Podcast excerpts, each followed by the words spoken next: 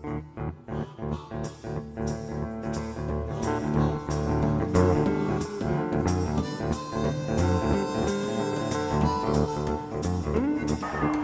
batazo de Gibson, profundo para jardín derecho. La pelota se va,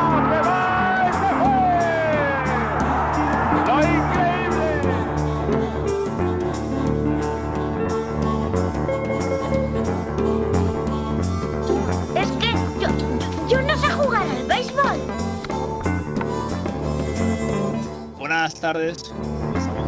Eh, seguimos aquí en Real Levante y pues vamos a analizar un poco cómo ha ido la semana.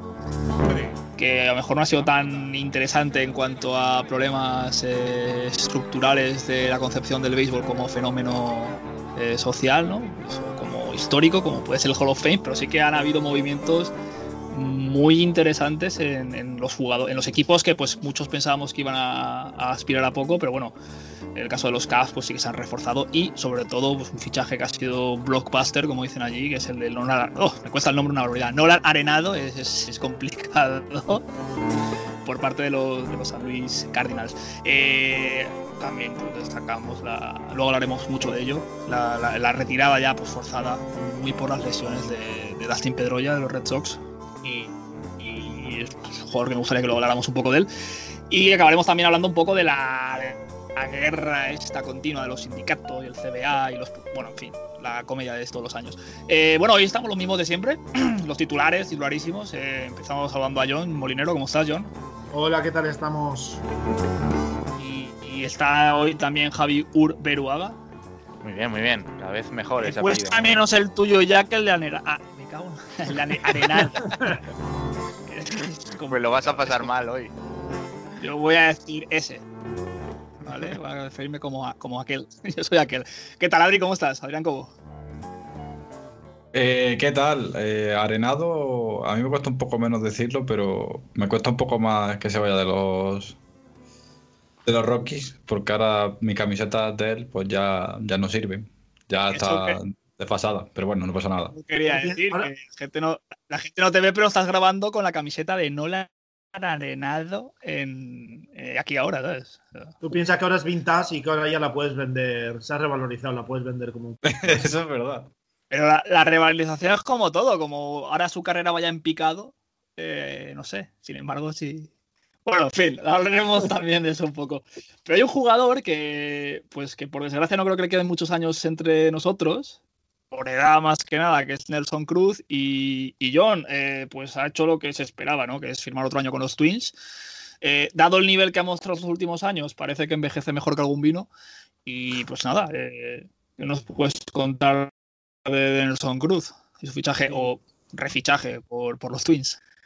Sí, yo creo que tiene que ser el jugador más odiado por ciertas teorías de la sabermetría que están eh, estudiando las curvas de envejecimiento y tal, porque se les está destrozando todos los todo, eh, todas las concepciones que tenían hasta ahora.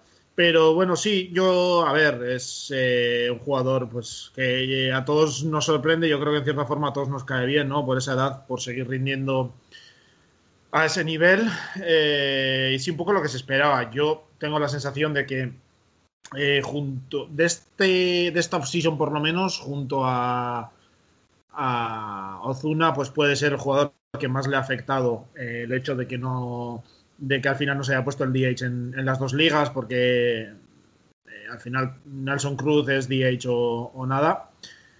Y, y, pues su, mercado se ha visto reducido y al final se ha tenido que quedar en Minnesota o bueno, eh, si no ha sacado ese segundo año que, que él quería conseguir, que quizás con más, más equipos pujando, porque sí se hablaba de que había equipos interesados, eh, pues bueno, eh, 13 millones de todas formas no está mal, creo que es algo más de lo que estaba cobrando la temporada pasada.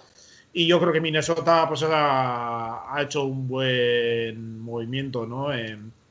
Sí que ha hecho alguna cosilla durante la, la, la offseason pues para ser algo más que esa bomba squad, pero está claro que ha sido seguramente su mejor jugador eh, Nelson Cruz en los últimos años y pues bueno, le ha pagado 13 millones pues para que siga rindiendo allí en, Minnesota e intentar pues que este, esta carrera tan longeva pues alargue un año más a pleno rendimiento. Eh, también hay un equipo implicado en traspasos esta semana. Eh, me refiero, los Twins han sido también implicados en traspasos esta semana, pero por el otro lado han perdido a Eddie Rosario, que se va a Cleveland, a lo de la tribu. Y te quiero preguntar a ti, Javi. eh, para mí es un jugador que me parece muy correcto y creo que le va a aportar mucho ¿no? a esos pues un poco maltrechos eh, Indians con todo lo que han perdido este año. Sí, sí, porque además es que no, no tenían casi nada en los jardines, un par de chavalines. Em, pues el puertorriqueño a mí me parece un, pues lo que dicen también los números, un, grandísimo jugador de ataque. Correcto en defensa en el center field, no es, no es un gran defensor, pero, pero es correcto. Y lo que más aporta es, es, es bate y bate de poder. Eh, lo que sí que es verdad es que es un poquito delicadito. es un poquito delicadito y, de vez en cuando pasa un poquito por, por, por, por, la enfermería. Es, pues eso, es rápido, es un jugador con velocidad y como, como buen centerfield, pero, pero bueno, eh, no sé, si consigue mantenerse con salud, es la verdad un, una gran adquisición, sobre todo donde no había casi nada. Así que bien por los por, por, los Cleveland. Hay que dejar de decir Indians, por cierto. Bueno, es eh, que yo qué sé. Yo llamo San Diego Chargers a los de la, a los de, la, a los de fútbol americano. O sea, son cosas No. que son tantos años que no. No es una No crítica, no es una crítica, me pasa a mí también, pero hay que intentar mentalizarse. ¿Qué, qué equipos son los Brooklyn Nets? Si yo nací con Jason Kidd. O sea, yo crecí con. Por favor. Sea, New Jersey de toda la vida. Adri, como sé que a ti te gustan y pues admiras bastante el trabajo de eh, pues, el señor Cash y toda esta gente que hace tan bien y tan sacando tanto partido, tanto rendimiento a su economía, que son los Tampa Bay Rays. Eh, el hijo pródigo ha vuelto, Chris Archer, y bueno, pues ya eh, Pittsburgh ya puede formalizarse como equipo de AAA o AA, lo, lo que quiera. Cuádruple A, cuádruple A. lo que sea, ya lo más bajo que queda, Liga de Instituto. Eh, Chris Archer, eh, si vemos las estadísticas, son un poco tristes, porque son 60 victorias, 80 derrotas, pero sí que es verdad que ha sido dos veces All-Star. Eh, es un jugador pues, que normalmente pierde más partidos que de los que gana, pero también porque ha jugado ya coyuntura en ese momento, pues no ha sido la, la mejor. Eh, es verdad que los Tampa Bay Rays han perdido tanto a Morton como a Blake Snell, se quedaba ahí Tyler Glasnow como, pues como referencia, pero bueno, ahora se le añade Chris Archer, que bueno, en mi opinión es un buen fichaje para los Tampa Bay Rays, pero quería que nos dijeras tú tu opinión. Bueno, eh, es el. Lo, lo, lo hablé ayer con eh, que, era lo, lo irónico que, que, que, volviese Archer a, a Tampa como si nada hubiera pasado, ¿no? O sea, han, conseguido a Meadows, a Lowe, eh, a Lowe, perdón, y encima de todo vuelve Archer. Como que han pasado dos años y realmente no ha pasado nada. Eh, yo creo que mm, Tampa, ya no solo por lo, el sistema que tiene y el ballpark eh, y, tal, eh, te favorece mucho, pero también el ballpark a la hora de, de, jugar en picheo y, y, tal, te facilita muchísimo el, el de este, el, poder sacar números. Y Archer yo creo que se va a ver bastante eh, beneficiado de, eso, de volver a jugar en un, en un entorno estable para, para el picheo. Eh, jugar eh, en, un sitio que no sea Pittsburgh, porque yo, yo no sé qué, qué, pasa en Pittsburgh, eh, que, que, lo investiguen a fondo qué, qué es lo que, lo que pasa ahí para, para que tanto pitcher malo, perdón, bueno, parezca malo y cuando salgan de ahí son buenos, o sea... No hubo ahí, es que el otro día estaba pensando eso, no hubo ahí hace unos años que incluso yo recuerdo que había algún artículo de Sports Illustrated y todo, que hablaba que era todo lo contrario, que había lanzadores que iban a Pittsburgh a, a nacer un poco y se ha convertido en lo que tú dices, en un, en un pozo sin fondo para, para, los lanzadores. Sí, pero es curioso porque es como que eh, antes era eso, que porque eh, está calificado el, el ballpark de los Pirates como un ballpark para, para pitchers, ¿no? Un sitio que es favorable para ellos, pero está todo lo, todo lo contrario. Entonces, bueno, Archer puede volver a recuperar un poco de, eh, de esa sensación con el con, con, la pelota y bueno, es un contrato barato, eh, optimizando recursos y a comerse entradas. No, no creo que, que, esperen mucho más de él, al menos que tengan alguna estadística rebuscada o alguna manera de, de mejorarle rebuscada para que vuelva a ser el de, el de antaño, ¿no? Le pagan 6 millones y medio, ¿eh? que tampoco está. No es poca broma, para ser Tampa no es broma, ¿eh? Estaba cobrando 4 y algo, me parece, en, en el contrato anterior con, con Pittsburgh, así que no está, no está mal. Eso- No, la verdad es que bueno, el Tampa va a ser un equipo, pues no sé, es que claro, ha perdido a sus dos mejores pitchers, para que sigue Glasnow y a la ficha Archer, pero hombre, se presupone que va a seguir llegando a playoff, pero claro, eh, la motivación para Chris Archer, pues de jugar a un equipo que absolutamente no aspiras a nada desde, desde el training camp, a un equipo pues que sí, que pues, a lo mejor no es el estadio más bonito del mundo, pero por lo menos es un equipo que puede llegar a, a jugar en postemporada. Que Yo creo que pues puede hacer una buena temporada ahí. Co- Corrijo que he dicho que tenía 4 y pico, pero claro, tenía 9 millones, pero con el- la temporada recortada se quedó en algo más de. Sí, eran 10 millones, eh, 11 millones cobró el primer año en Pittsburgh o algo así, sí. Pero era, era poco, era poco. No, no es tan. eh, contextualmente no es tan poco lo que ha perdido yéndose a Tampa y la- el, su rendimiento, la pandemia y tal. eh. Por sí, por cierto, que ahora se está empezando a hablar, porque ha salido ahora hace un rato, que podían estar los Reyes detrás de Ozuna, que podía ser un movimiento un poco curioso. Sorpre- so- sorprendente. Ozuma, Sí, Ozuma va a estar sobre los 20 millones. Dicen que estarán un poco a la espera de si no se le, le desarrolla a Ozuna el mercado como él quiere y cómo le podría meter de DH y tal, pues que le podrían, le podrían hacer un intento. Para empezar, No. está, está pidiendo, Zuna está pidiendo cuatro años y, y- y bueno, eso este año parece como rara avis total y menos si hablamos de los, de los Rays encima, haciendo un contrato de larga duración que no se está estilando nada este invierno, pues imagínate. No, pero Por el- Ozuna además, el precio claro, que era, era el otro, ¿no? Junto con, con Nelson Cruz, que estaba a la espera del DH Sí, a ver qué pasaba. Nelson Cruz ha firmado en cuanto se ha visto que, que no iba a haber.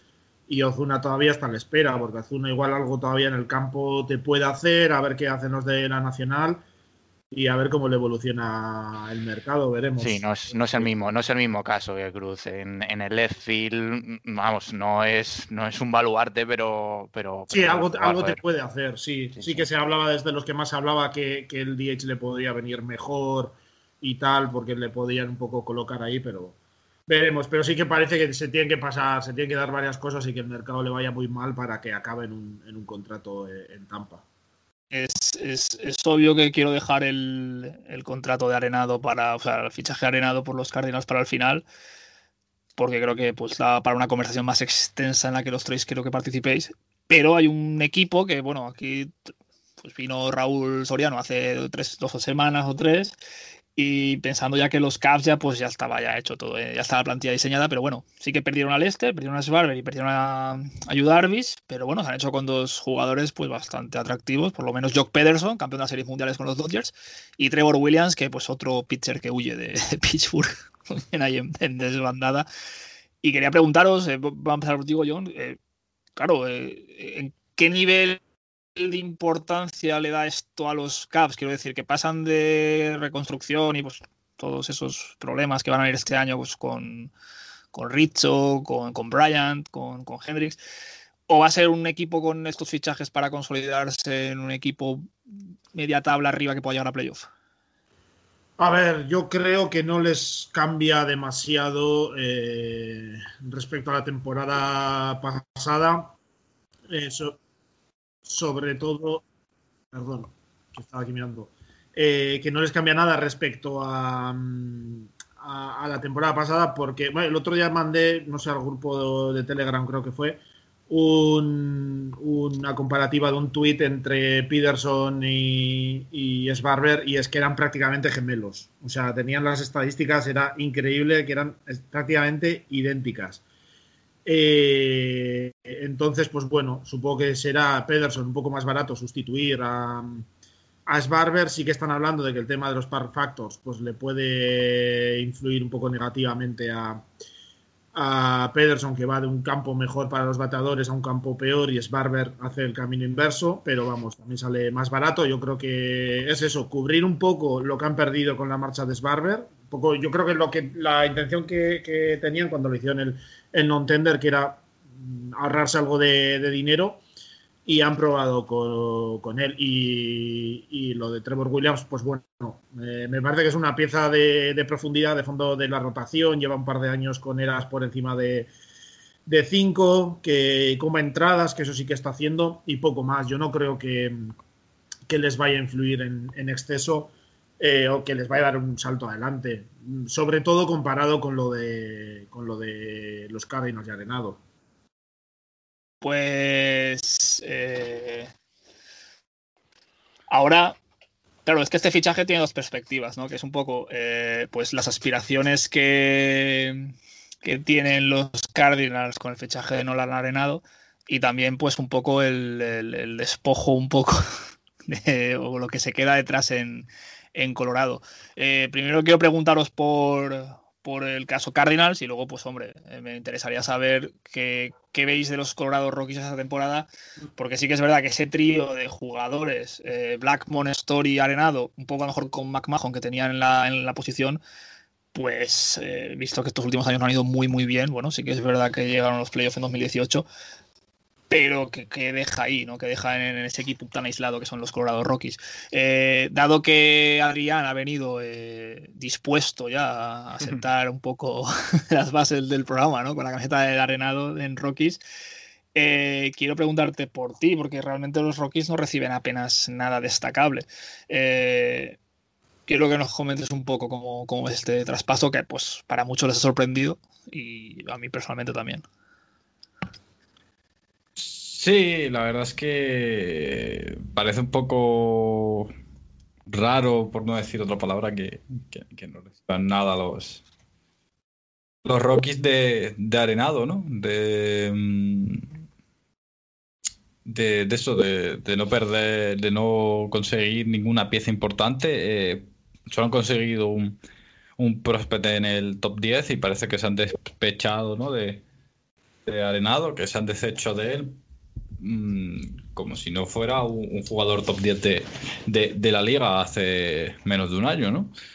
Eh, es verdad que lo comentaba Javi eh, fuera de micro, ¿no? Que habría que ver las curvas de, de envejecimiento, ¿no? A cuánto pueden influir en, en o no. Tiene ya 29 años, es decir, que eh, va a cumplir 30 de, de aquí a poco, de año y medio, de medio año, mejor dicho, y que viene de un ambiente que es muy proclive al, bateo, ¿no? Como Scoresfield, pero si tú miras las estadísticas que tiene en San Luis y en, los estadios de la central, quitando eh, Pittsburgh, el resto de, sitios tienen muy buenos números, ¿no? Y, eh, con, un, con una adecuación al terreno, pues pueden sacar el, el bateo que, que ha demostrado Arenado en, en, en Denver, pero bueno, evidentemente no, no al nivel que, hay allí, porque evidentemente es un sitio en el que, te- el que batear es infinitamente más fácil. Pero bueno, al, al final del día es eh, Arenado es un jugador top que tiene eh, cuatro años grandes de contrato y a partir de ahí eh, bastante menos. Eh, curiosamente, bueno, y sin tan curiosamente, esos cuatro años coinciden con los cuatro años de curva de, de, buen jugador que va a tener, ¿no? De jugador top que, se presupone que, va a tener. Si no pasa nada, entonces eh, a partir de ahí, pues te has llevado por menos y nada a un jugador que va a ser top y que además están pagando un buen porcentaje del, del, del restante, ¿no? Del contrato que, que tenía. Están pagando 51 millones los, los Rockies, incluido todo el salario, que son 35 millones este año. Entonces, bueno, mm, creo que no es eh, poca cosa. Básicamente los Cardinals han, conseguido que, que, que Arenado juegue para ellos como mínimo un año, porque tiene una salida este, después de esta temporada y después del año 2022 eh, a precio de eh, básicamente gratis y tantos cuatro prospects que, que no sirve, que no son un top, ¿no? Que no van a llegar a MLB seguramente. Eh, entonces han conseguido un año de, en el peor, peor de los casos, un año de arenado gratis por, por pocos prospects. Y, se, y si se va, pues bueno, y si se queda, pues tienes otro año más. O sea, vas a conseguir dos años por 35 millones arenados. O sea, es que eh, los Cardinals, eh, al no ser que los Rockies conozcan algo que tenga mm, eh, eso, mm, una información sobre Arenado, que es que eh, no va a patear ni, ni, ni con una pelota de playa eh, en San Luis o, o cosas que ya hayan visto a ellos que indican que está en un declive bastante grande y acelerado. Todo hace indicar que es que han perdido a su mejor jugador, seguramente al mejor jugador casi top 3, top 5 jugadores históricos que han tenido por un precio irrisorio encima de todo pagándole el salario. Lo que es curioso es que hace dos años se le firmó un contrato de franquicia de ocho años, como los mejores jugadores pagados de la, de la liga. Y bueno, él defensivamente ha demostrado seguir siendo el mejor. Eh, una de las posiciones más difíciles del béisbol, que es la tercera base. Lleva ocho guantes de oro consecutivos. Para el que no lo sepa, los guantes de oro es pues, la mejor, el mejor posición defensiva. Y quería preguntarle a John, ¿es el mejor defensor de la liga de los últimos 20 años? Pues puede ser. Eh, todo depende de, cada posición concreta y tal, pero, pero sí, desde luego tiene que estar en esa, en esa pelea, ¿no? No sé cuántos guantes de oro consecutivos lleva, eh, guantes de platino también un montón, no sé. Para mí es eh, uno de los, si no el mejor, desde luego, de, en ese top 2, top 3 sin ninguna, sin ninguna duda. ¿No? Eh, mira, estoy mirando aquí, ha ganado el, guante de oro en todas sus temporadas en, eh, las mayores, que no está nada mal, así que sí. Lo que estaba pensando es que a mí, no sé qué, pensáis, pero a mí me recuerda por parte de, Colorado este movimiento bastante a lo que hizo Miami con, con Stanton hace, hace unos años. Un, contratazo al jugador franquicia. El mismo robo y luego se lo, se lo quitaron de encima mm, por un está lesionado.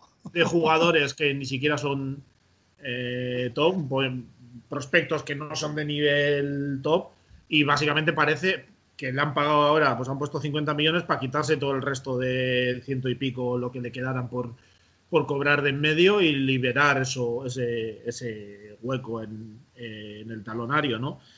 A New York se la colaron, ¿eh? Ahí en ese, que has comentado. Han tenido mala suerte con las lesiones. A ver, Arenado estoy viendo aquí y ha jugado una media de 157 partidos en los últimos, desde 2015 con unos 157 partidos, ¿no? Prácticamente todo, todo entero. Entonces, confiarán en que Arenado se mantenga un poco más sano. Pero sí, a mí me recuerda bastante, bastante a, ese movimiento o a lo que a lo que podían hacer en, en Colorado. O el Colorado con lo que hizo Miami. Eh, antes de preguntarte, Javi, no quería que yo siempre que hablamos de Arenado hay un vídeo en YouTube que está eh, con Alex Rodríguez antes de un partido enseñándole sus posiciones de defensivas y cómo pasa el balón a la primera base.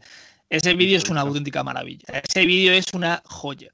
Y a los que estéis empezando con el béisbol, Alex Rodríguez Arenado, eh, os lo recomiendo porque es una auténtica joya. Perdona, Javi, coméntanos. Está, está muy bien el vídeo, incluso hace que Alex Rodríguez te caiga medio bien. O sea que fíjate si es bueno el vídeo. Pues. Eh, ahora vas a decir una cosa sobre ese vídeo. Perdón que te corte, voy a decir una cosa sobre ese vídeo. Eh, eh, tiene gracia porque Alex Rodríguez estadísticamente es de los peores terceras bases que ha habido consolidado en la liga, defendiendo. Y es como preguntándole a Arenado, oye, mira, ¿tú qué haces? Y es como, pues mira, hago estas cosas. Y, y Alex Rodríguez en plan, sí, sí, yo también hacía eso. Y era como, no, no, si tú lo hicieras, no sería, no sería uno de los peores terceras bases defensores de la historia. ¿Me caso? Si le dice yo salía con Madonna, eh, bancamos a Alex Rodríguez para Cooperstown y para más sitios. Claro. si, la respuesta hubiera sido tú sabes defender, pero yo salía con, vale, entonces no, no, no hay más que hablar, evidentemente. Es una buena respuesta, ¿eh? Javi, perdona que, te, ah, ah. dale, dale, perdón. Estamos muy mal en este programa, Javi. hombre. Que va, yo eh, lo que pasa es que tengo un poquito. Un poco para no empatizar tanto con Javi, perdón que te corte una vez más, que el cabrón mientras hablamos nos envía mensajes por Skype, por aquí, por el chat, y, pierdes la concentración dos o tres segundos que dices, pero ¿qué, qué, qué, qué? Eso, trapos sucios del programa, perdona, Javi, ya está. Careta fuera. Nada, nada. Eh, además es lo más divertido. Cuando no estoy hablando, pues me meto con vosotros y tal, es, lo mejor. Eh, eh, yo tengo una opinión un poquito diferente del resto con, lo de Arenado, porque pienso que evidentemente para Colorado es, es la debacle, porque ya aparentaba ser un equipo que no estaba muy bien en, en el tema dirección de equipo, general manager y demás, no parecía muy saludable pero por lo menos tenía cositas en el campo. Y recuerdo que, esta última temporada, el inicio de, los, de los Rockies, fue también impulsado un poquito por Blackmon, que bueno, que llegó hasta tener una media de 500 a, en las primeras semanas. Eh, Hablaba de que iba a llegar a 400 en 60 partidos. sí, sí, estaba, estaba on fire. Pero bueno, luego se, Un- se un veía de la, la mejor barba de la liga y creo que no hay discusión sobre ello. O sea, Sí, es- sí, el sí. punto de vista estético, ya Sí, está, yo no más. sí. Sí, sí, sí, sí, coincido. Eh, bueno, eh, se veía venir que se deshincharon y, y- y no hubo más. Y fue, yo creo, el último intento de, de guardar la salubridad en el campo. Ahora ya, no, ya, ya son una mierda en la dirección y lo van a hacer en el campo porque el dinero que se han gastado probablemente en, en pagar porque les quiten su mejor jugador eh, eh, no lo van a poder invertir probablemente en, en atar a Trevor Story, que se acabará yendo también. Bueno, un desastre. Yo si fuera aficionado de los Rockies estaría, estaría, estaría bastante cabreado. Pero además, para los Cardinals tampoco creo que sea el chollazo al respecto de que, eh, bueno, sí, eh, evidentemente te has llegado un gran jugador, eh, probablemente hasta ahora el mejor defensor. Bueno, es- 2020 ya no lo tengo tan claro y, yo creo que, va a empezar el declive. Y sobre todo que son seis años, seis años. Te plantas con un arenado de 35, 36. eh, mm, defensivamente ya no será su fuerte, eso está muy claro. Y, habrá que ver cómo, cómo es al, al bate fuera del Coors Field, que recordemos que es uno de los ballparks más favorables a- al bateo, aunque bueno, eso llega al Imegio y me, y me calla rápidamente. Pero, pero yo no creo que tampoco, sea, es, es un buen fichaje, convierte a los Cardinals en... Sí, ya lo eran, yo creo que ya lo eran. eh, los aspirantes claros a llevarse el título de, de división.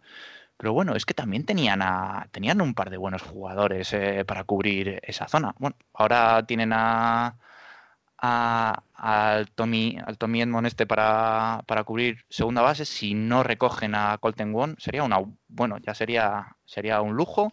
Entonces ya sí que sí completan un, un- un gran equipo.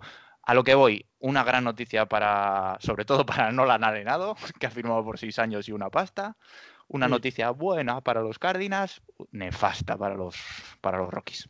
Sí, yo creo que a los Cardinals sí que les da un impulso importante.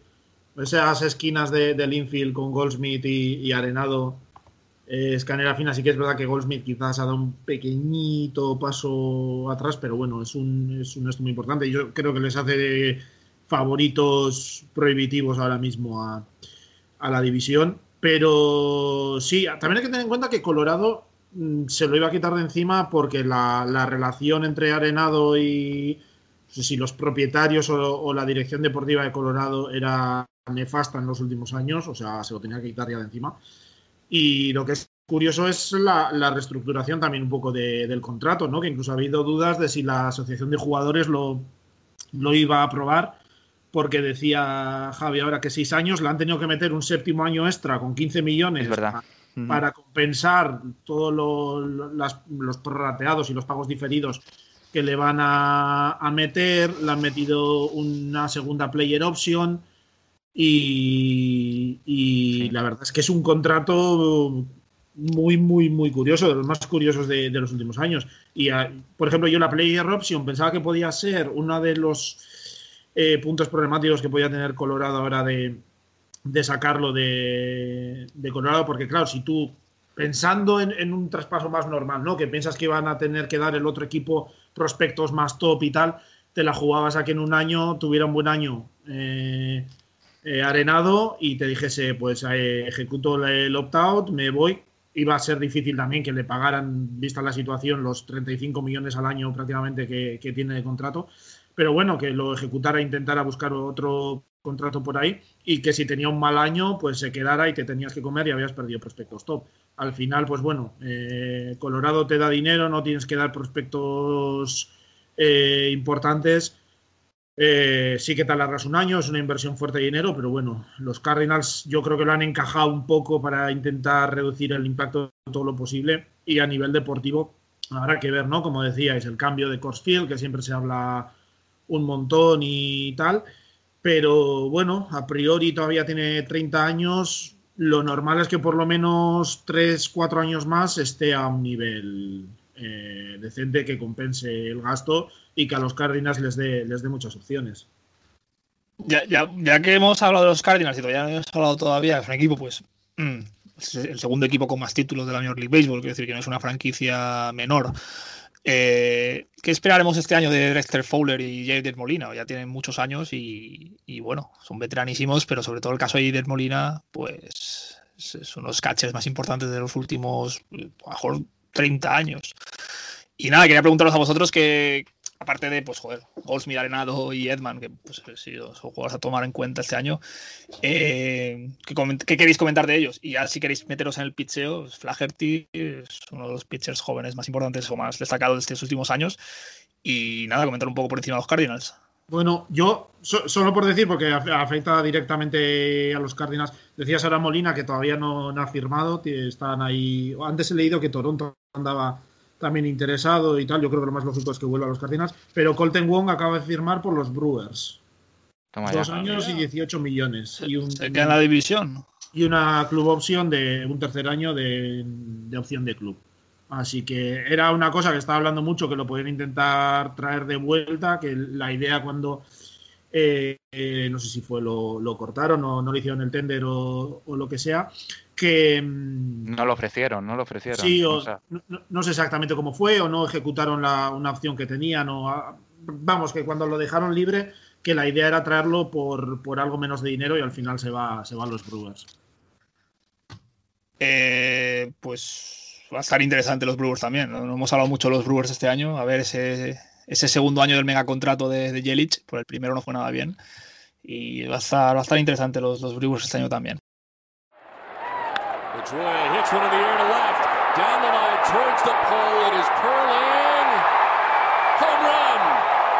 Second home run of the night.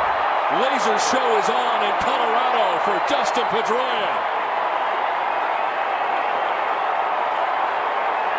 Red Sox up their lead to 11 to 8.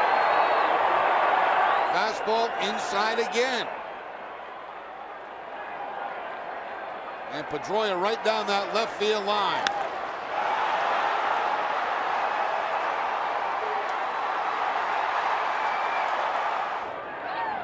Pedroia hits a high fly ball to left field. Smith goes back. He is at the wall. He leaps and can't get Laser show and then some. Three times tonight. Dustin Pedroia has gone deep. And the Red Sox take the lead 13 to 11 and the 10th. Unbelievable. Si os parece, eh, vamos a hablar un poco de uno de los mejores jugadores que ha tenido la liga en los últimos 15 años, que es Dustin Pedroia, que definitivamente se retira. Ya pues no ha podido soportar más el, la incertidumbre de saber si va a poder jugar o no y en qué condiciones. Y si me permitís decir unas palabras de Dustin Pedroia, pues yo que eh, empecé a seguir a los Red Sox ya a saco, ya pues más detenidamente, he coincidido siempre en su- sus años, sobre todo, pues joder, aquel primer eh, rookie del año que fue increíble, aquel MVP del año siguiente, pues a lo mejor mm, no se le recuerda tanto su actuación en las series mundiales 2007, pero en aquel 2013, con aquel equipo tan extraño, ¿no? Como decía Pepe La Torre, aquel equipo de mercenarios, que es una palabra que él la dijo y, y a mí se me ha quedado para siempre, y es que es verdad, aquel equipo tan extraño con, con David Ortiz un poco de capa caída, que luego, pues evidentemente a partir de ese año mejoró. Eh, pues, es Mike Napoli, eh, Saltalamaquia, eh, pitchers como Jake Piavi, John Lester, bueno, ya en sus años más, más flojos en, en Boston, eh, Ryan Dempster, Clay Buchholz, o sea, un equipo tan extraño que llegara a la serie mundiales y las ganara. Eh, aquello fue, fue increíble, aquellas series mundiales aquellos playoffs con, con David Ortiz bateando casi 700, que, se negaban directamente a lanzarle, ¿no? Ahora pues se ha perdido un poco eso, ¿no? De que antes las cuatro bolas tenía que ir el catcher a separarse dos, tres metros y ahora ya directamente van los jugadores pues, no sé. Es algo interesante y quiero preguntaros, ¿no? Un poco la narrativa de que eh, eh, aquella vez que pues se hablaba mal, ¿no? De, de, David Ortiz, porque ya así una temporada empezaba muy mal y dijo aquel comentario de, bueno, yo hace unos años, en mis 60 primeros at-bats, hice 170 y a partir de ahí Laser Show, ¿no? Que fue cuando hizo el MVP. Y esa frase, ¿no? En Boston, el Laser Show, que siempre se decía cuando, cuando, cuando Dustin Pedro ya iba, iba a batear. Y pues un poco, ¿no? Eso que comentábamos la semana pasada del Hall of Fame, ¿no? Que aunque haya jugadores tienen los números de sobra para entrar al Hall of Fame, no tienen ese carácter humano o ese carácter fuera del campo que sí que les hace Hall of Fame. Entonces, Dustin Pedroia creo que es lo contrario. No es un jugador que a lo mejor, si tú miras sus números, no es un jugador para ser Hall of Fame, ha conseguido 140 cuantas home runs en su carrera, decir, tampoco ha sido un, bateador de, de, poder muy fuerte. Sin embargo, yo creo que si el día que se presenta al, al Hall of Fame, que eso va a ocurrir, eh, no va a ser tan extraño el sugerir que sí que pueda llegar a ser Hall of Fame. Y bueno, si John me permite, pues para mí es el mejor segunda base de, de la liga en los últimos años.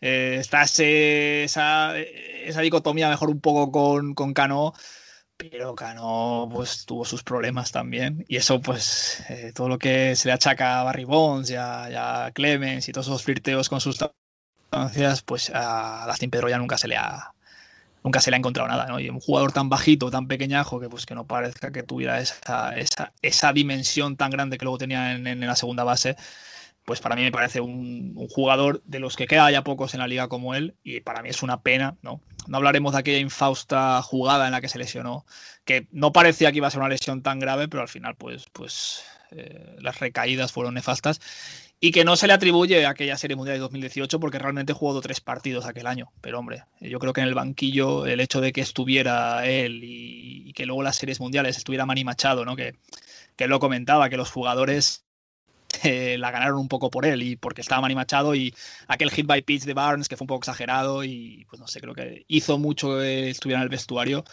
y para mí pues es, ha sido un honor ser de los Red Sox en la época de, de Dustin Pedroia. Se le guarda rencor y a me marca un Manny Machado. Se, lo, se, se le no, guarda a rencor. ver, es, son lances del juego, hombre. Es verdad que si ves esa jugada, eh, a lo mejor estira la pierna un poco exagerada, ¿no? Y la arrastra un poco la, más. La, y, la levanta a la altura del hombro casi. Y podría, haber, podría haberse evitado. Que tuviera la intención de lesionarlo, evidentemente no. O sea, no creo que nadie fuera tan, tan, tan mala persona para hacer eso.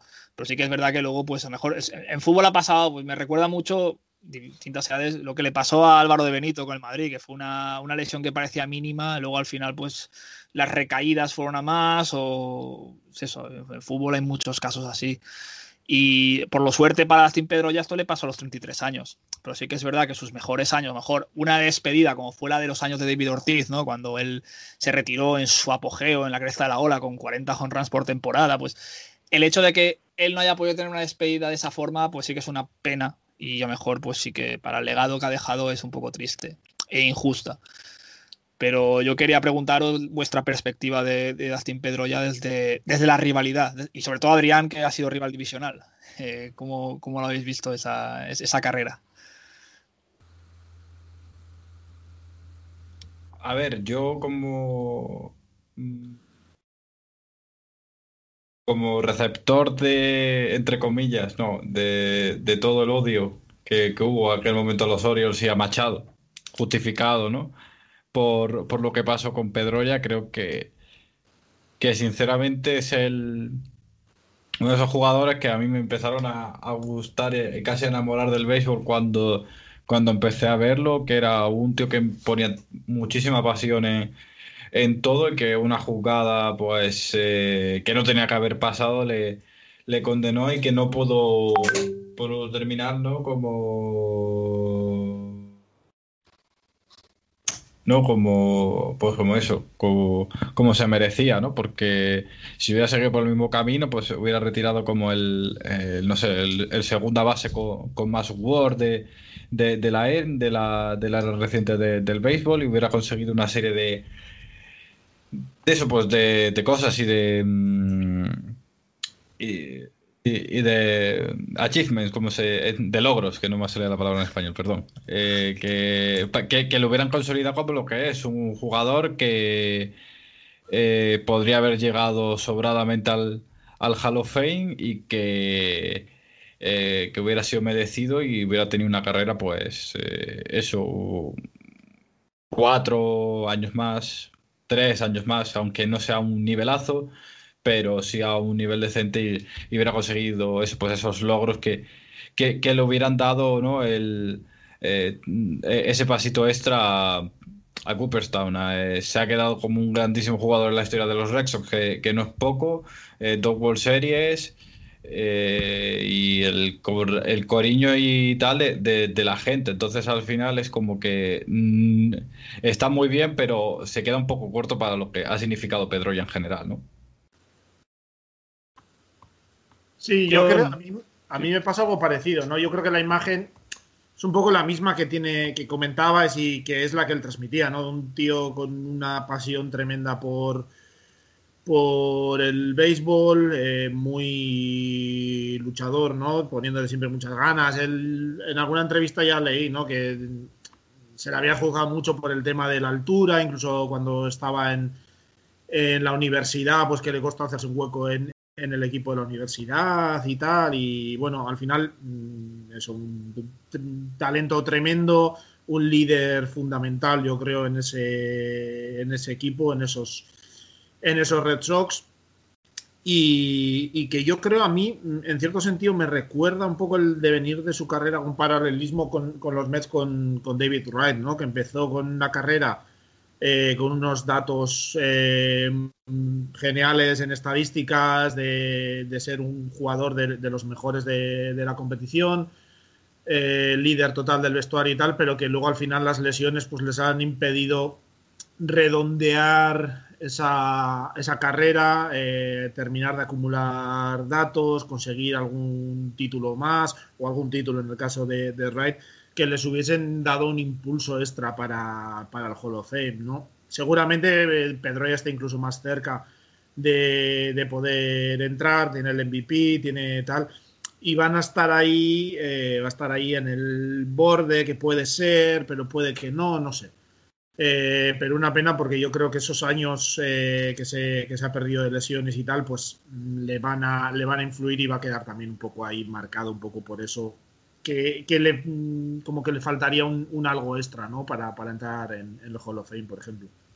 Y lo de los números yo lo veo así, es que imagínate, esas tres temporadas, pues hubiera llegado a los 200 home runs, pues ya es una marca, ya es un milestone, ¿no? Que dicen allí, para Claro. justificar más a lo mejor su, Sí, ya su 2000 hits, inducción. Exacto, Y, quizás se hubiese Eh, quedado cerca de 300 de promedio, no sé, cosas de, cosas de esas que quizás pues le, le podrían faltar en un momento dado. Javi, tú que eres un purista del buen hacer, las buenas formas y la bonomía, eh, supongo que el bueno de Dustin te, te caería bien. Claro. veo que veo que me vas conociendo. Yo creo que todos hemos tenido, si hemos jugado algún deporte, aunque sea hace tiempo, en el equipo a alguien que era ese que tiraba del equipo, ese que tenía la mentalidad deportiva, ese que todo el rato estaba pensando en, cómo hacer, ese que estaba todo el rato hablando y diciéndote cómo las cosas tenían que ser. Y que no necesariamente era el que más habilidades tenía, aunque bueno, no estoy hablando de Dustin porque eh, aunque le- se le achaquen cosas y siempre tuvo en contra los scoutings y la gente siempre le minusvaloró, oh, joder, yo no he visto jugadas defensivas como las que he visto de él, he visto Monsters Home Run por encima de, efectivamente, del Green Monster, he visto muchas cosas que, que, vamos, que no sería unas cosas que dirías que es, un- Es que- una persona con pocas Al ca- que no lo capacidades. ponga, eh, para que no le ponga cara, pero no te interrumpa, es un chaval de metro setenta y dos que con 22 años ya era calvo, completamente. Sí. Eh, que, que tú lo ves y dices, bueno, este señor mayor, que quites el campo, por favor, que está jugando a béisbol. Y, y que era shortstop, eh, quiero decir, que, que- que él quería jugar de shortstop, luego pues se ajustó a segunda base, pero claro que shortstop se presupone que tiene que ser la, probablemente junto con tercera base, a lo mejor la posición más atlética, ¿no? Que, que necesite Más un, exigente, un- sí. un- más exigente físicamente y pues suelen ser jugadores, pues Derek Jeter medría metro 90, no pongo la altura, pero decir, por poner un ejemplo de shortstop, eh, de, de- de fisionomía shortstop eh, básica. Y él era un chaval pequeñajo, eh, muy rápido, sí, y con un brazo espectacular, pero que físicamente en apariencia era, pues era el antijugador de béisbol. Y sin embargo, pues míralo. Míralo, perdona por haberte interrumpido, pero es que para, a lo mejor No. la gente no, no le pone cara, no le pone, porque claro, hay gente que se ha aficionado al béisbol los últimos dos años y por desgracia, dos, tres años, es lo que ponía Athletic, decía, nosotros empezamos en 2018 y por desgracia no hemos podido cubrir los años de gloria de, de Dustin Pedroya ah, in situ y me ha parecido una reflexión bastante importante. a lo mejor tiene algo que ver ese, ese tema de fisionomía y, y esa exig- autoexigencia que, que tenía el tío para que se destrozara e hiciera añicos la rodilla. O sea, lo de Machado no ayudó, pero, pero joder, es que lo que se ha, lo que se ha hecho hace recientemente fue reconstrucción parcial de la rodilla. O sea, que le han puesto una rodilla nueva. Es que no es que se retire, es que es que está claro que se le acabó la, la, carrera porque es que como quiera intentar seguir jugar al béisbol, pues, pues va a acabar en silla de ruedas. O sea que no había, no había otra opción, no es una decisión de bueno, ya me he hecho mayor, ya me he cansado. No, no, es que es inviable que siguiera jugando al, al béisbol. Pero lo que decías, eh, ese jugador que da igual con quién hables, con Alex Cora, con sus compañeros, con tal, era el espíritu de, de, la competición. Y eh, ese personaje que va quizá por encima de sus, de, sus posibilidades para conseguir lo que se fija en la mente. Y eso, claro, me gusta, me encanta. Ese es el espíritu del deporte. Que yo, no que, no sé si se ha dicho algo, se ha hablado algo, o si él querría, pero yo desde luego, si soy los Red Sox, le intento mantener en algún cargo dentro de, la organización, trabajando con minor leaguers o, lo que sea, o alguna cosa que siga cerca de, si no del primer equipo, sí de, de la organización, porque será junto a David Ortiz, pues de lo que más se asocie a, los Red Sox en, los últimos años. Yo lo que no hay duda ninguna es que el número 15 va a ser ahí puesto en la pared de, Fenway Park, porque son dos World Series, eh, un MVP, un Rookie del año y bueno, las terceras World Series un poco de forma presencial, vamos a decir que estaba.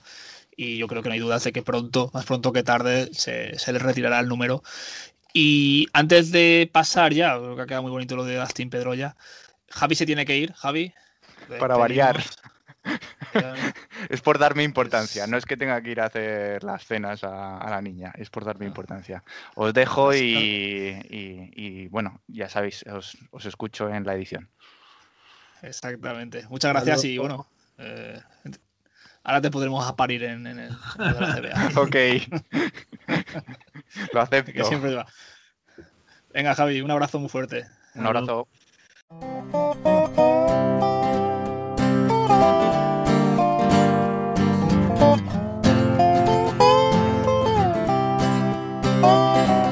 Slash walks in with an overweight Madonna, orders two Bud Lights and a cranberry vodka.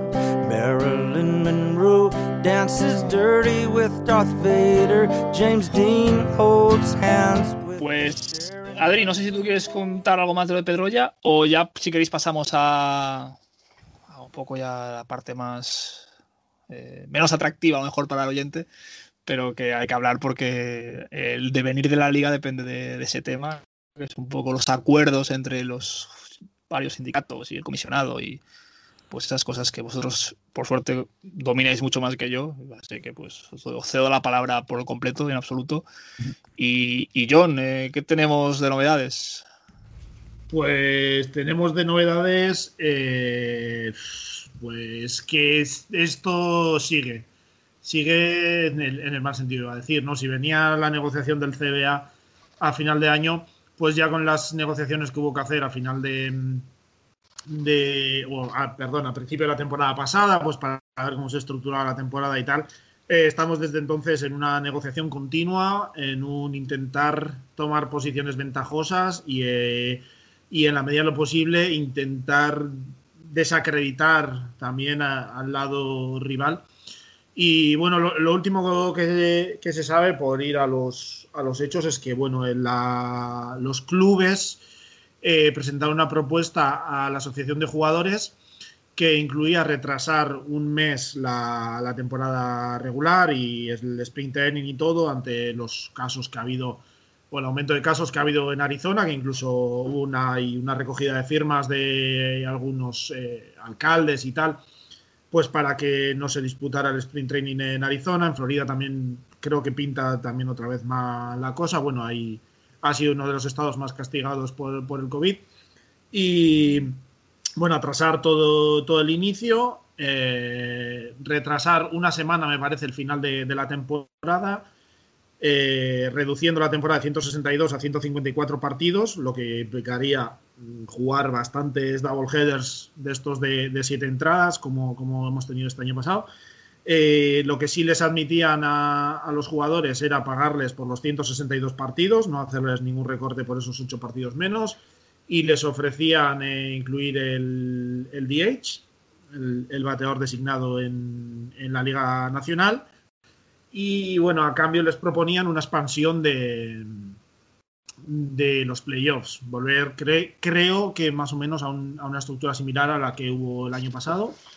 Eh, los jugadores eh, rechazaron eh, tajantemente la propuesta, que quería, por distintos motivos que iremos comentando, pero vamos, que, que, no querían aceptarlo.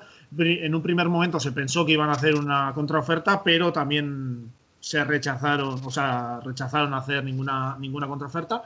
Y ahora mismo se ha, parece que se ha confirmado que empieza, todo está programado para empezar como estaba originalmente planeado. Ahora en un par de semanas o tres empieza el sprint training y el día 1 de, abril empezamos eh, los, los partidos o los partidos con un calendario normal a priori.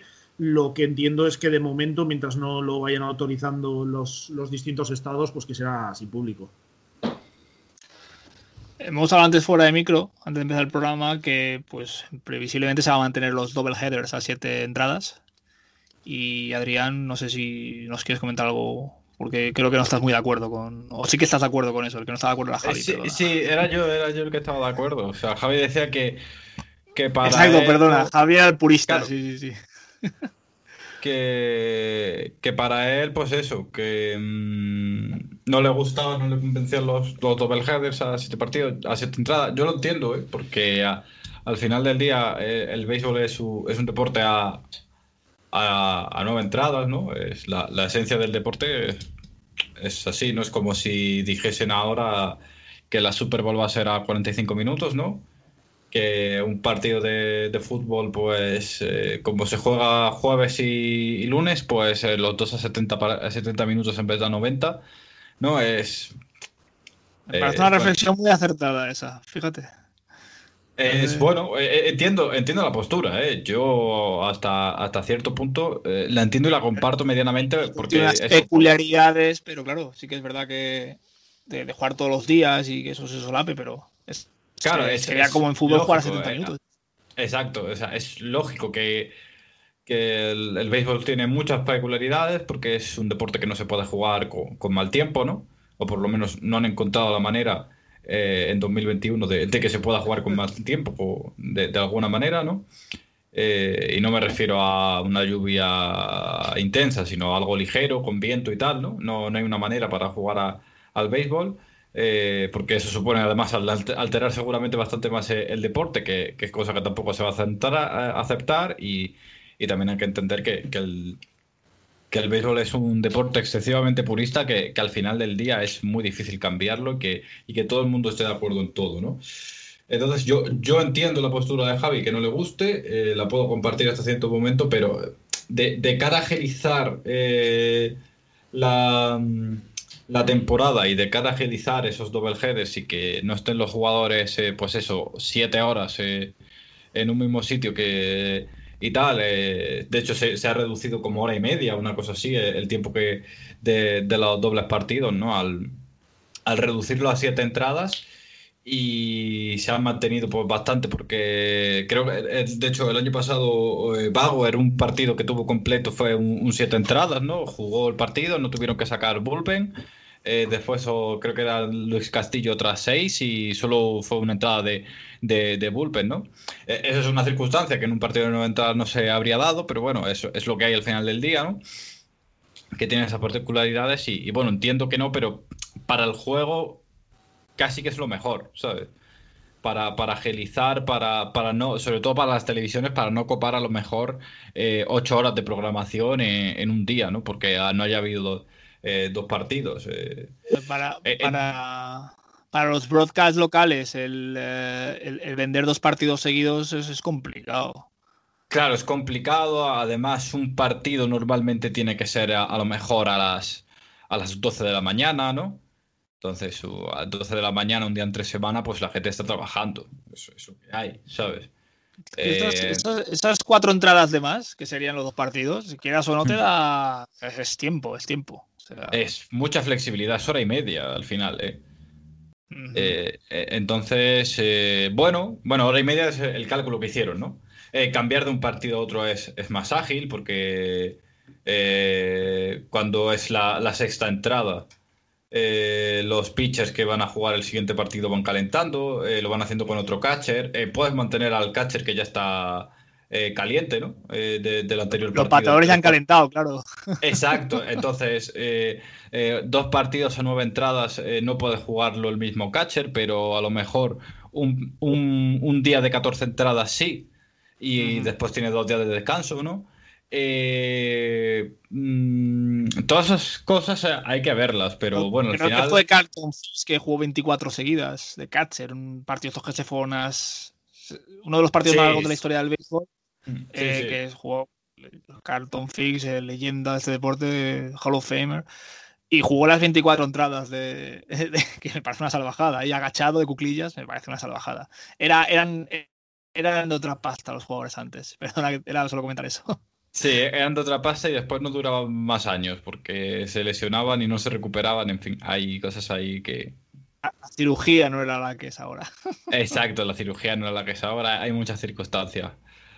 Eh, la, la infiltración no era mejor, porque estaba menos prohibida. Sí, hay muchas cosas. Eh, eso da para un especial. Si queréis, día Bueno, hacemos. pero ahora la- la- las leyendas se mueren de 80 y largos. Bueno, Willie Mays aún vive, creo que tiene 90. eh, Hank Aaron se murió con 80 y pico. Eh, vamos a ver nuestras estrellas de ahora cuando se mueren. ¿A qué edades me refiero? Pues por todos los, todas las infiltraciones y todo eso, pues siempre deriva en, en problemas de salud a largo plazo. Claro, Pero exacto. bueno, no sé. Eh, bueno, ya veremos. eh, Eran eh, más sanos antes, aunque se lesionaban más, pues sí, pero, pero morían de viejos, ¿no? Otras cosas Eh, raras. Exacto, pero bueno, eh, volviendo ya al tema de tal, yo creo que los jugadores evidentemente se benefician muchísimo de jugar el double header porque eh, los equipos también porque, y las televisiones, entonces es como un win-win situation que es como eh, las televisiones tienen menos horario copado con el béisbol porque la- al, al final las audiencias se cansan, los jugadores eh, se cansan menos, pueden jugar un partido largo de 14 entradas eh, en vez de 2 de, 10 de, de 9, ¿sabes? Es la mentalidad que tienen los jugadores. De, hoy se juega un partido de 9 entradas. Eh, eh, para los equipos es mejor porque saben que van a estar en el campo pues unas 5 horas, que es una hora más de lo habitual. Y para la hora de fletar los vuelos y, y tal, es una hora más de o menos de margen, no, no, son, no es un tiempo indefinido, ¿no? Entonces, eh, eh, todo eso se, ha hablado y es evidente que, que los jugadores y los equipos y las televisiones salen beneficiados. Entonces, como que, que, que, que es muy difícil que alguien diga que no a esto, ¿sabes? Eh, si se ofrece, todo el mundo va a decir que sí. De hecho, se estaba planteando que, que bueno, que en el, en el convenio colectivo de, de que se va a firmar el año que viene se, se incluye como que los double headers a, partir de, de la temporada que viene, todos lo, ya van a ser de, doble entrada, de, de siete entradas, ¿no? Es que yo, yo creo que esto se, valor- se valorará con los años más, pero yo creo que la pandemia y lo que forzó el año, o sea, bueno, no la pandemia, sino la temporada del año pasado y todas las cosas que se tuvieron que forzar, porque todo eran proyectos y se hubo que forzar a ello, como pues el DH universal, eh, las siete entradas en los double headers, el corredor en segunda base en extra innings. eh, ah, claro, el debate está en qué hacemos, ¿no? Porque se presupone que las temporadas van a ser ahora 162 partidos y me parece que, pues, que a la larga va a beneficiar, bueno, a lo mejor un poco frívolo decir eso, pero todo lo que pasó el año pasado a la larga va a, beneficiar a la, a la Major League Baseball. Eh, John, que estaba muy callado. Sí, no, no, que es lo que os estaba escuchando y no, porque más o menos estoy de acuerdo con lo que comentáis, ¿no? Habrá que ver ahora cómo se van aplicando las cosas, pero sí, ahí mm, de lo que decías ahora, hay desde luego cosas que se probaron el año pasado que tienen muchos visos de prosperar, ¿no? Sobre todo, yo creo que ya lo hemos hablado, el tema de, de los extra innings con el corredor en segunda y esas cosas eh, pues eso, hacer un poco con como la NHL, ¿no? Una norma un poco distinta durante la temporada regular para eh, aligerar y abreviar los partidos y meter seguramente ahí sí el corredor en segunda y luego pues cuando lleguen playoffs no. Pero no sé, supongo, entiendo, la verdad es que ahora me quedo con la duda porque no he leído nada, pero entiendo que si se vuelve a la temporada regular normal, eh, en principio este año no se debería, no se aplicaría nada de eso y sería algo a, a negociar de nuevo. Entiendo que junto con, con, el CBA, pero no estoy seguro. A ver, eh, cualquier cambio que se produzca se tiene que negociar, pero puede ser un cambio de double header o puede ser otra cosa. O sea, no tiene, o sea, eh, que al final lo que se está negociando son partidos y cosas así, pero que al final del día se puede negociar cualquier cosa. O sea, tú puedes negociar simplemente el cambio en los dobles partidos durante la temporada regular y que sea el único que se aplique, ¿sabes? No tienes por qué cambiar más cosas. Pero, por ejemplo, la certidumbre que te, le das a las televisiones, que son los que al final pues ponen mucha pasta, con tanto los double headers a siete entradas, porque ya ajustas un horario un poco más eh, lógico, y, y, el hecho de que correr en segunda base en extra innings, ¿cuánta gente ves un partido de antaño en la decimotercera entrada al campo completamente vacío? Porque la gente ya se va, la gente tiene que trabajar al día siguiente o lo que sea. Sin embargo, si tú le das esa opción de decir, bueno, es con lo que ha hecho John con el hockey, el 3x3 que se cambia, eh, la, tú das una certidumbre. Norma, perdona, la mejor norma que ha habido en el deporte, pero en la última década, ¿eh? O sea, increíble. Es la mejor. es sí. la mejor norma que ha habido en el deporte. No, y el otro día yo soy de los Bruins, evidentemente, el, segundo partido de liga, los New Jersey Devils nos meten un gol cuando queda 0,7 segundos. Quiero decir, es que le das un toque casi baloncestístico a la posibilidad de meter goles y a la, porque un 3x3 es una pasada en hockey. Es una pasada. O sea, sería inaguantable físicamente para los jugadores de todo el partido así. Pero esa agilización hace que la gente se quede y que no sea tan pastelón. Está ahí cinco minutos, que acabas un partido que está pues no roto, las defensas más sólidas porque está la gente más cansada y al final es pues eso. El año pasado en playoff, eh, creo que fue Tampa Bay contra, creo que fue Colorado, eh, Columbia, llegaron a las cuatro prórrogas. Es decir, es que jugaron dos partidos. Que eso es lo que pasa en béisbol cuando llegan a las 18 entradas, que juegan dos partidos. Y eso ya, aunque sea una serie mundiales, que tenemos un ejemplo reciente, ni la gente está ya con ganas de verlo, ni los jugadores yo creo que ya están con la... Bueno, si es una serie mundiales a lo mejor pues sí, pero bueno, que aquí el partido acaba a las 10 de la mañana, aquí, en España. El partido Hombre, de Dodgers contra Red Sox. Pero ahí todo eso va a estar coordinado, como tú decías, con la televisión. O sea, al final ahí lo que manda es la tele. Pues Yo, muchas... Si tú tienes la aplicación, perdón que te interrumpa, tú tienes la aplicación y pones aviso extra innings y que sí. te salga la aplicación extra innings en tal partido, tú coges el Major League Baseball TV si estás en casa y te lo pones. Claro. Y no, pero... extra, extra innings, pero de, del modo nuevo. Digo, si es del modo antiguo, dices, pues bueno, pues que, que, que del modo nuevo, hostia, un corredor en segunda base, yo que sé, te pones a un tío, yo que sé, a un, un, velocista y a batear a tu mejor. Joder, es una maravilla, tío. Eso, a eso voy, que un poco al final se ve también en, en, la misma propuesta que han hecho ahora los dueños, se ve la importancia de la televisión en el sentido de que qué es lo que a las teles más audiencia les trae de, del béisbol eh, los playoffs al final y, por eso les interesa a los equipos también playoffs expandido porque las teles van a pagar más y ellos sacan más dinero. ¿Por qué decían los, los equipos de iniciar la temporada un mes más tarde pero acabarlo solo una semana más tarde? Pues porque luego la, las televisiones tienen sus compromisos con NBA, con NHL, sobre todo con NFL y no puedes andar metiendo eh, la MLB eh, un mes adicional a final de temporada y tal, porque te estás compitiendo contra, contra otros deportes y sobre todo contra la NFL, que, es el, deporte rey absoluto en Estados Unidos. Entonces, todo gira en torno a facilitar un poco a las televisiones y, a los espectadores en, eh, la tele, ¿no?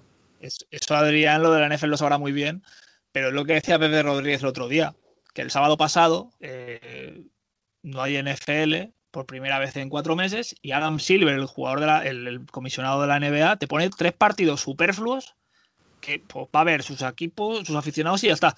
Che, tío, primer fin de semana sin NBA, sin NFL, me pones ahí un Brooklyn eh, Milwaukee, tío. ¿Sabes? Pues tú sabes que ese fin de semana no va a haber NFL.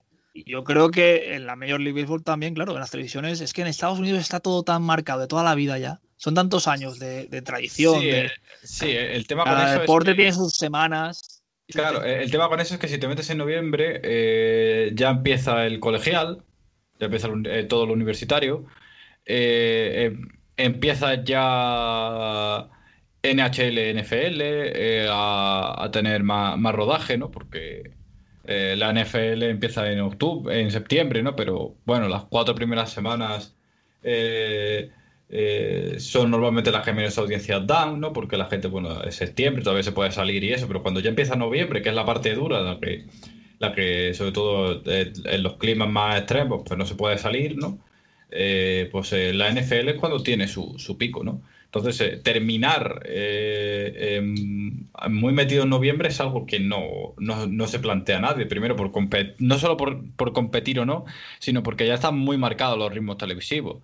Ya están las series, ya están los deportes eh, cogidos, ya hay ciertos programas, ya eh, hay Y ciertos según en qué que... estadios, según en qué estadios el clima en una semana para otra te pega un cambio Un ya cambio, exacto. O sea, no se puede jugar en Colorado. Unas World Series en Colorado en, en noviembre es lo que se dice siempre. Es como que, eh, vale, está muy bien, pero hay que jugarla, ¿sabes? No eres tú el que la juegas. Para la foto queda muy bonito, pero Claro, pero para el que está allí sí, o para el que juega no es tanto. Entonces, bueno, al final del día ese, eh, todo ese tipo de circunstancias influyen a la hora del calendario y no puedes pedir eh, tanto retraso, pero eh, hacia adelante, pero muy poco hacia atrás, ¿no? Porque al final lo que lo que pasa es eso, que los, los jugadores no, no tienen tiempo entre los dobles partidos y las televisiones y tal de, de acomodarse. Eh, si esto hubiera sido una razón de salud, como dijo Rosenthal, ¿no? Eh, se hubiera negociado hace un mes, pero esto es una cuestión de organización, de, dinero y demás, que, la MLB pues no, no, no ha cogido con tiempo, o sea, lo ha hecho dos meses tarde y ahora pues se, se, se le ha venido encima el tiempo. Eh, ya está. Los jugadores están en su derecho porque tienes una- unas firmadas, unas condiciones de trabajo y de tempos eh, que eh, en cuanto a la temporada y lo que dice el convenio colectivo es que cualquier cambio que se produzca co- con, eso lo tienen que negociar y con ellos no han negociado nada. O sea, con ellos lo que han hecho es decirle... pero no, no crees, y, y ya poniéndome a conjeturar, que no sabes, pero que no sea también una forma que han hecho los dueños de esperar hasta el último momento para que los jugadores no lo acepten. Ellos, la MLB, decir, no, es por, por la situación del COVID, para proteger a jugadores a tal y cual, y que los jugadores no lo quieran aceptar para no darle esas facilidades. Y es un mensaje que yo creo que sí ha calado un poco, ¿no? Que ahora mm, sí que parece que son los jugadores los que les da igual que esté la situación del COVID y que lo que quieren es ponerse a jugar ya y ganar su, su dinero sin preocuparse en si hay infecciones, si no, si tal. O sea, al final no sé yo hasta qué punto no está eso tan bien medio estudiado el timing de, de cuándo se ha hecho la propuesta. Eh, seguramente. O sea, aquí nadie da puntadas sin hilo. Está claro. Pero de todas formas tampoco es un fracaso, habiendo jugado 60 partidos el año pasado, que si este año se juegan 120 o 130, es decir, ya se ha demostrado que con 60 ha tirado al invento. Entonces, si juegan un mes menos... de los jugadores, pero claro, eso ya. Ah, claro, hombre, no, luego hay que hacer caja, hay que, hay que sacar los cuartos, y claro. No, Estadios no, llenos conviene, más televisión, más, claro. la MLB les ha ido dejando. eh, o sea, está intentando también ganarse un poco el, el aprecio del público, ¿no? Pues a los jugadores les ofrece pagarles los ocho partidos extra eh, de esa diferencia de 154 a 162, eh, aunque no se jueguen. Ofrece el DH, ofrece. Ahora se ha acordado que se quede el roster activo en 26 en vez de en 25 y si hay double headers en 27. Está dejando ahí cositas, detallitos, pues para ganarse un poco el esto del público. Y los jugadores, pues al final mm, tampoco. Hay, entiendo que rechacen eh, ciertas cosas porque, a, a ver, sobre todo los playoffs expandidos y tal, al final es mucho dinero para, para los equipos que solo con el DH no lo, no lo compensas, ¿no? Pero eh, al final es una, una negociación eh, muy, muy compleja donde el- es lo que decía al principio, ¿no? Están los dos lados intentando eh, tomar ellos la mejor posición e intentando desacreditar a- al otro lado, porque yo creo que están los dos los dos lados eh, muy, muy enfadados los unos con los otros, nadie se fía de nadie y es, cada, cada día que pasa, cada negociación que pasa, eh, pinta peor la cosa de cara a, la próxima temporada que cada vez parece que está más claro que ahí va a haber alguna especie de huelga, cierre patronal o alguna cosa similar. De todas formas, para el que nos esté escuchando y tenga un poco de pavor ahora de pánico, eh, visto lo que pasó el año pasado, que hablábamos de una cancelación absoluta y completa de la liga, que no se iba a jugar ningún partido, eh, yo creo que ahora la perspectiva respecto al año pasado es mucho mejor. Es decir, que ahora mismo el hecho de que se cierre o que no jueguen los partidos ya es un tema más de, de egos y de que cada uno pues tira para su casa y, y que bueno, ya pasó en el 94 y siempre ha habido flirteos de, de huelgas Hombre. muchos años. Sí, sí, a ver, lo que. El tema es que los jugadores eh, lo que alegaban es que, sobre todo los lanzadores, ya están eh, preparándose ¿no? en sus casas, pues empezando su pre-pretemporada y que un frenazo ahora, pues luego podría provocar más lesiones. El hecho de jugar luego tantos partidos apretados que podría provocar lesiones y, y la justificación, digamos, de la parte sanitaria la ponían ahí, no lo sé. Luego también argumentaban que lo de los playoffs expandidos, que al haber eh, playoffs expandidos, pues había más equipos, o sea, los equipos veían que podía ser más fácil entrar eh, en playoffs y que no iban a invertir tanto eh, en agentes libres, porque con un equipo un poco peor, pues que ya podían competir. No lo sé, también se puede argumentar que luego son más equipos luchando por, por plazas, luchando por entrar, que sobre todo cuando lleguen el deadline, pues puede haber más movimiento de jugadores, más jugadores no jugando todo lo posible y más acumulación de, estadísticas. No lo sé, lo que está claro es que si, si eh, la MLB les hubiese dicho, no, hacemos playoff expandido y, y- y 150 millones, porque creo que me suena que, lo que se habla es que podrían ganar 300 adicionales lo- los clubes con el playoff expandido. Si le dicen la mitad es para vosotros, pues seguramente no hubiese ni habido ningún problema con modificar el calendario y modificar y, atrasar un año, eh, o sea, un mes el inicio y los playoffs expandidos ni nada. Al final, pues es que intentar sacar el mayor partido posible a los playoffs y vamos a todos los acuerdos que se hagan. Bueno, estos temas supongo que conforme vayan pasando las semanas y acercándose la previsible fecha de inicio de liga, pues podremos ir satisfaciendo estas, estas dudas que se plantean y, y bueno, creo que al final nos saca una charla muy agradable de todo esto.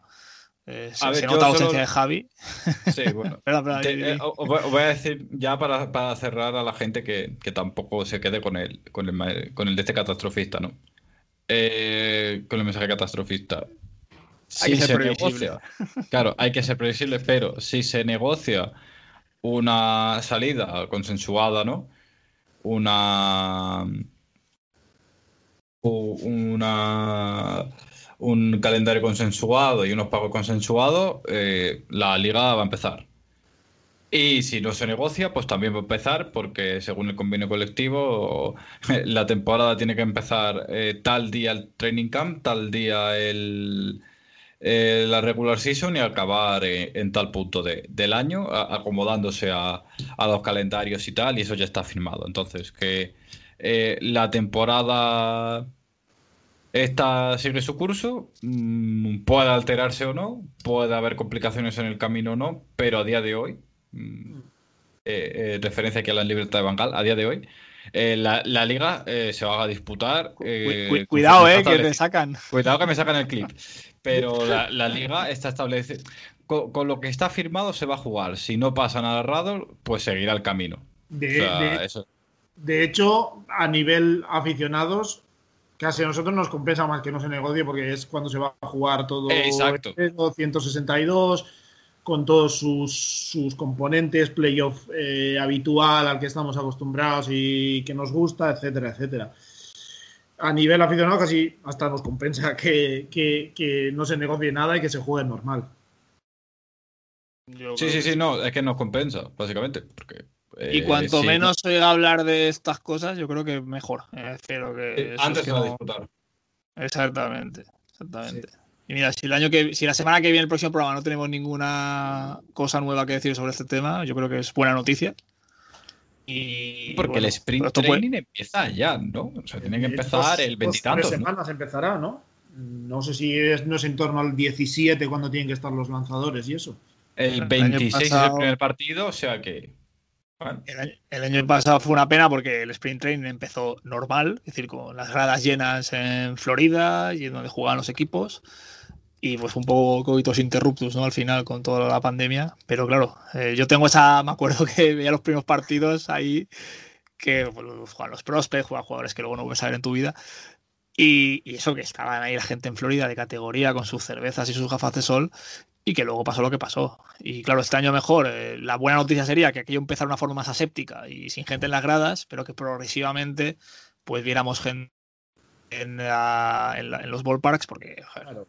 El béisbol ver, sin ¿qué- gente es un poco... Que ese es otro de los motivos por lo que los dueños quieren atrasar. Aparte, no sé qué porcentaje de, de verosimilitud tendrá el tema de la, mm, pues eso, de la seguridad, un poco por el COVID y tal, eh, como tal, pero está claro que si atrasan un mes, pro- eh, siguen las vacunaciones en Estados Unidos, que van a un ritmo rápido, más probabilidades tendrán de tener más partidos con público, ¿no? Si consiguen atrasarlo un mes, pues más fácil que empezando a principios de mayo tenga prácticamente toda la temporada con público que no empezando en abril y tener que estar un mes, un mes y medio que no pueda haber nadie. Que eso también es son ingresos y los clubes tampoco los van a, a querer dejar pasar. No, esto, siendo honestos, cuando antes empiece y como mejor o más cercanos a la normalidad de antes, ¿no? Un poco que antes no valorábamos tanto como se debiera, eh, lo que le comían a los equipos. Más gente en los estadios, gente comiendo cacahuetes, papas y hot dogs, y la gente en su casa y de la tele también, y vienen los partidos. Pagando haya, 10 dólares, mejor y- pagando 10 dólares por la cerveza. Ah, bueno, eso es un tema que si queréis abrir un día, pero los que hayáis estado en un ballpark, pues, eh, o los que no lleváis estado en un ballpark, eh, llevad mucho dinero en efectivo, porque sí. En tres horas puede entrarte mucha hambre, en tres horas de partido. Y el pasaporte Y- a mano que os van a pedir, aunque, pare- aunque tengáis canas y estéis medio calvos, os van a pedir el pasaporte para comprobar la edad. Ah, sí, sí, sí, sí. Yo creo que sí. ¿Cómo? ¿En serio? Sí, ¿Te porque allí pa- pa- por, por lo de los 21 allí lo, lo llevan a, a rajatabla. Yo, y- yo- Te la última el vez que me lo pidieron, John, yo he ido, pues, por suerte he ido bastantes veces a Estados Unidos. La última vez que me lo pidieron, la última vez que fui, que fue el año pasado, no, no me lo pidieron. Yo cumplo 31 esta semana. Pero con 27 años y una barba de un mes en Los Ángeles, año 2017, es decir, ya tenía 27 años, eh, entro tranquilamente a un bar en Beverly Hills. En Beverly Hills, no, en, el- bueno, la zona esta del Paseo de la Fama, que es eh, el mayor estercolero de, de- de humanidad y, y gentuza y basura que he visto en mi vida, que es el Paseo de la Fama. Es algo completamente curioso, porque no lo esperaba, pero bueno, un desastre. Y entraba a un bar y me pusieron la mano en el pecho de una forma un poco agra- desagradable. Y yo, ¿qué pasa? Yo no entré vacilando, yo entré pensando que podía entrar perfectamente a un pub. Y DNI. Y yo, ¿cómo? Sí, sí, sí, DNI. Vale, pam. Y mi amigo, que tenía cuatro años menos que yo, que tenía 23, no se lo pidieron. Esto tiene cojones, tío. Que luego me sentí halagado, decir, coño, pues si piensas que tengo menos de 21 años, gracias. Pero no lo parecía, quiero decir. Más llevamos de jet lag con una cara. En fin, eso que allí los que hayáis ido a Estados Unidos os lo van a pedir siempre. O sea, los jovencillos es, es un desastre. Pero bueno. eh, Luego vas a por un arma a un banco y, o donde fuera y toma, toma. Te regalamos dos. Pero, pero eso, que no os asustéis, que si vais con el pasaporte 10 dólares os van a dar la cerveza, así que no. Exactamente. Yo que no he aparentado 21 ni teniendo 21 años, no sé si me lo van a pedir, pero bueno, lo llevaré encima por si acaso. Es Sí. Bueno, ¿os acordáis que, que Juan Soto cuando ganaron, cuando llegaron a las series mundiales, no tenía 21 años todavía, creo que los cumplió durante las series mundiales, y cuando todos estaban celebrando el pennant con champán, a él le dieron una de sparkling water de estas de, de las que te dan aquí en los, en los en los en los cumpleaños, que parece que estás viendo alcohol, pero que era mejor agua burbujeada, con parecía champán. El Y champín. era gracioso, ¿no? Y, y él estaba separado porque se ve que estaban tirándose unos a otros el, el, el, champán a la cara y todo eso, ¿no? Lo que haces un poco, ¿no? Rollo podio de Fórmula 1. Y claro, para no crear cierta controversia con, con, Juan Soto, él tuvo que apartarse un poco cuando están haciendo eso. Para que veas cómo son Estados Unidos. ¿eh? Es que tiene, tiene carallo, tío. son, son, hay que quererlos, pero son, son la hostia. Eh, yo creo que a Astin Pedroya ya con 17 años no le pedían DNI. Eso es otra. eh, nada, señores. Eh, creo que ya lo hemos dejado aquí un poco de humor y buenas formas. Eh, creo que ha estado lo que he dicho antes, que nos ha quedado muy bien la, la, la charla esta sobre el CBA y sobre los contratos y sindicatos y tal, no, no, sabíamos un poco por dónde tirar y al final pues creo que cuando te juntas gente que vale la pena, pues al final pues se salen las conversaciones solas y yo os estoy muy agradecido por ello, porque aquí yo soy un espectador de lujo y, la verdad es que estoy muy a gusto y gracias y, y, ya está. Y creo que es el programa que más he hablado, esperemos que no bajen los, los suscriptores, no los oyentes y, y nada. Eh, si queréis decir algo más o ya os despido como queráis. Nada, Mario al desnudo, aquí eh, este soliloquio. Pues nada, yo igual, eh, encantado de estar aquí una, una, semanita más y ya pues vamos a vamos a ver qué, qué pasa con, la liga. Yo creo que, que, todo seguirá en su curso. Espero que toco madera, o sea, toco la primera madera que encuentro en mi casa y, y a ver qué pasa.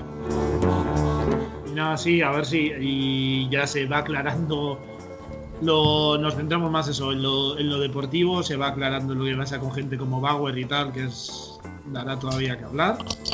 Y ya empezamos a pensar más, si todo va como parece, en, en dos semanas tenemos a, a, los jugadores entrenando, así que nada, que, que, con un poco de suerte enseguida estamos ya viendo. Y los que tengáis preguntas y dudas y alguna propuesta o tal, pues en nuestro Twitter, arroba pues nos podéis preguntar. Y bueno, un saludo a Javi Cía, que siempre nos pregunta. O sea, ya sé que él nos ha preguntado algo, así que ya le saludamos de, de nuestra parte. Y los que queráis participar aquí, pues nos escribís un mensaje y vamos, cualquier duda, propuesta o lo que sea es bienvenido. Así que nada, señores, un abrazo, lo dejamos ya por hoy. Hasta la semana que viene.